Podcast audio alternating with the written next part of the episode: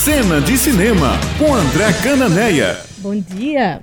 Bom dia, Ifna. Bom dia, Ulisses. Bom dia, Gi. Bom dia, Maurício. Bom dia, ouvintes.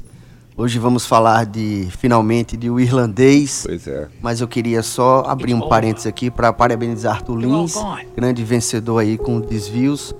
A desvio o, no Festa Ruanda desse ano. E em nome de Arthur, eu parabenizo todo mundo que, que saiu premiado aí no Festa Ruanda. Grande evento, grande festa do cinema, do cinema brasileiro e principalmente no cinema paraibano. Mas voltando aí ao irlandês. Cumprido, cumprido o desafio, né, de, de assistir o irlandês, eu concluí o filme ontem, assisti, mas achei maravilhoso.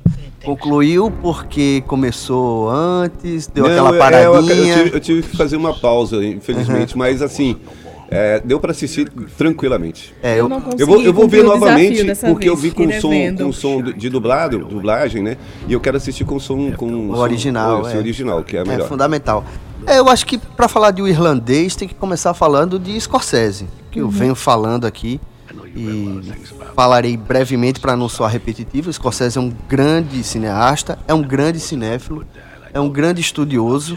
E eu acho que quando ele brigou com o fã-clube da Marvel, o fã-clube de super-heróis, dizendo que, que os filmes produzidos pela Marvel não eram cinema, é, eu acho que a resposta, ou a melhor resposta, se chama O Irlandês.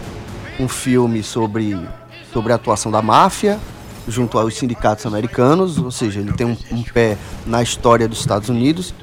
É, é um filme de três horas e meia, que muita gente acha monótono, acha chato, acha devagar. Eu vi que não senti nem o tempo passar, porque Eu também não. é, o, o Liz estava dizendo aqui antes que também não. É, e, e, assim, eu, eu fico surpreso porque as pessoas estejam achando o filme longo demais. Os filmes de máfia que eu conheço tem. O Poderoso Chefão tem três horas. O Era Uma Vez na América, de Sérgio Leone, com, inclusive com o Robert De Niro, que está em O Irlandês, tem três horas e cinquenta.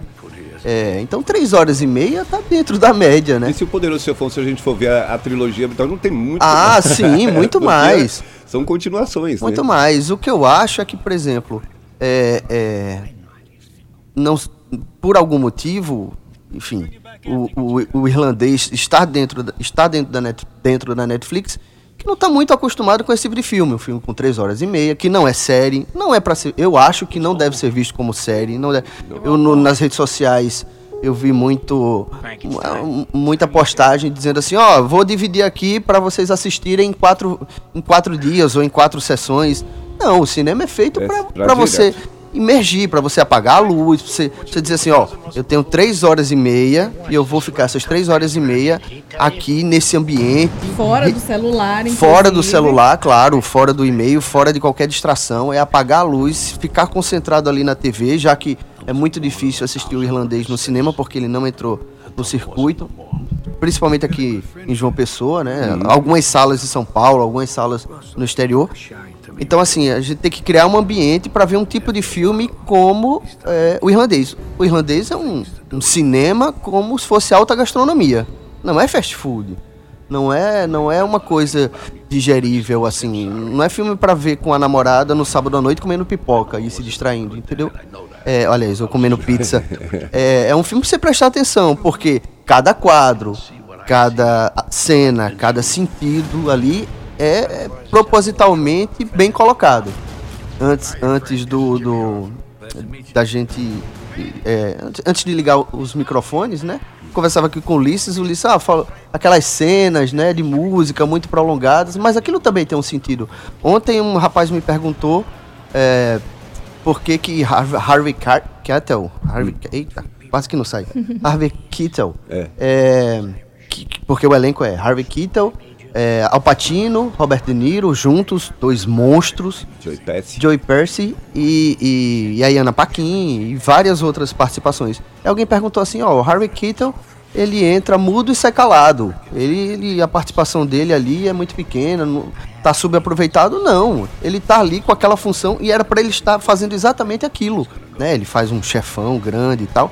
E aí Scorsese, só sem querer dar um spoiler, mas é preciso entender a, a genialidade de, pelo menos na minha percepção, de Scorsese, ele tá ali como aquela figura aquela sombra, né? Aquela figura que, que o, o filme está lembrando o tempo inteiro que existe nesse circuito aí, é, é, nesse circuito aí em que tem os personagens principais.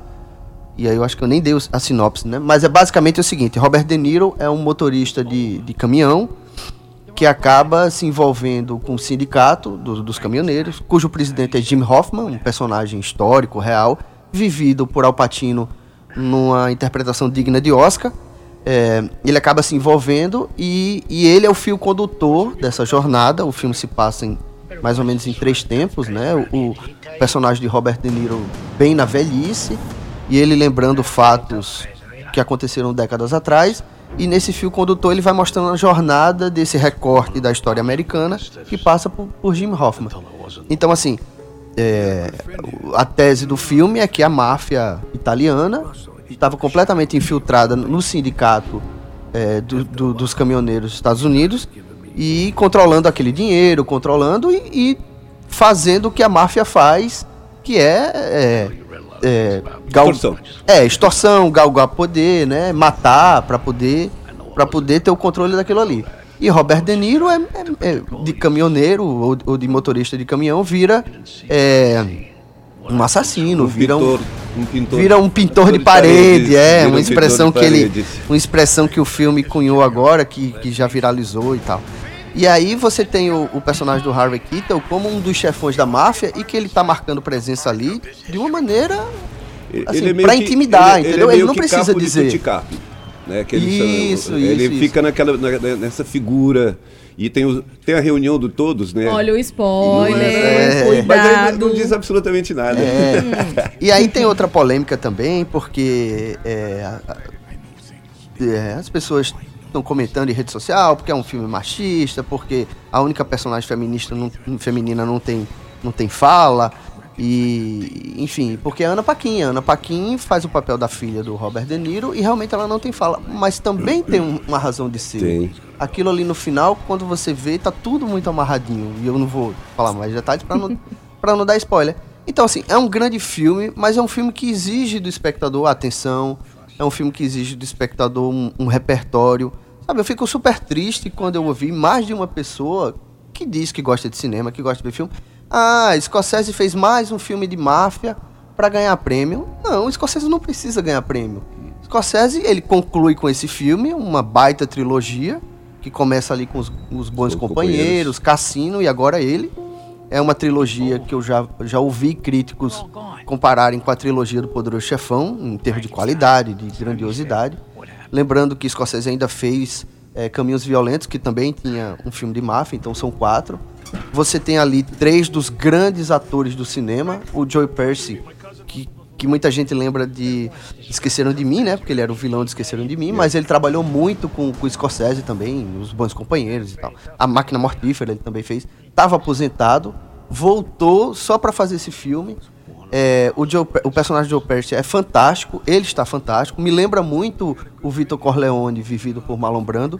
Não a atuação, mas o personagem. Uhum. Então, assim, você vê o Joe Pesci mais contido, porque geralmente ele é muito estriônico, né? Aquela coisa muito nervosinha nos filmes, muito violenta, e ele agora contido. E aí mais você... mafioso. Mais mafioso.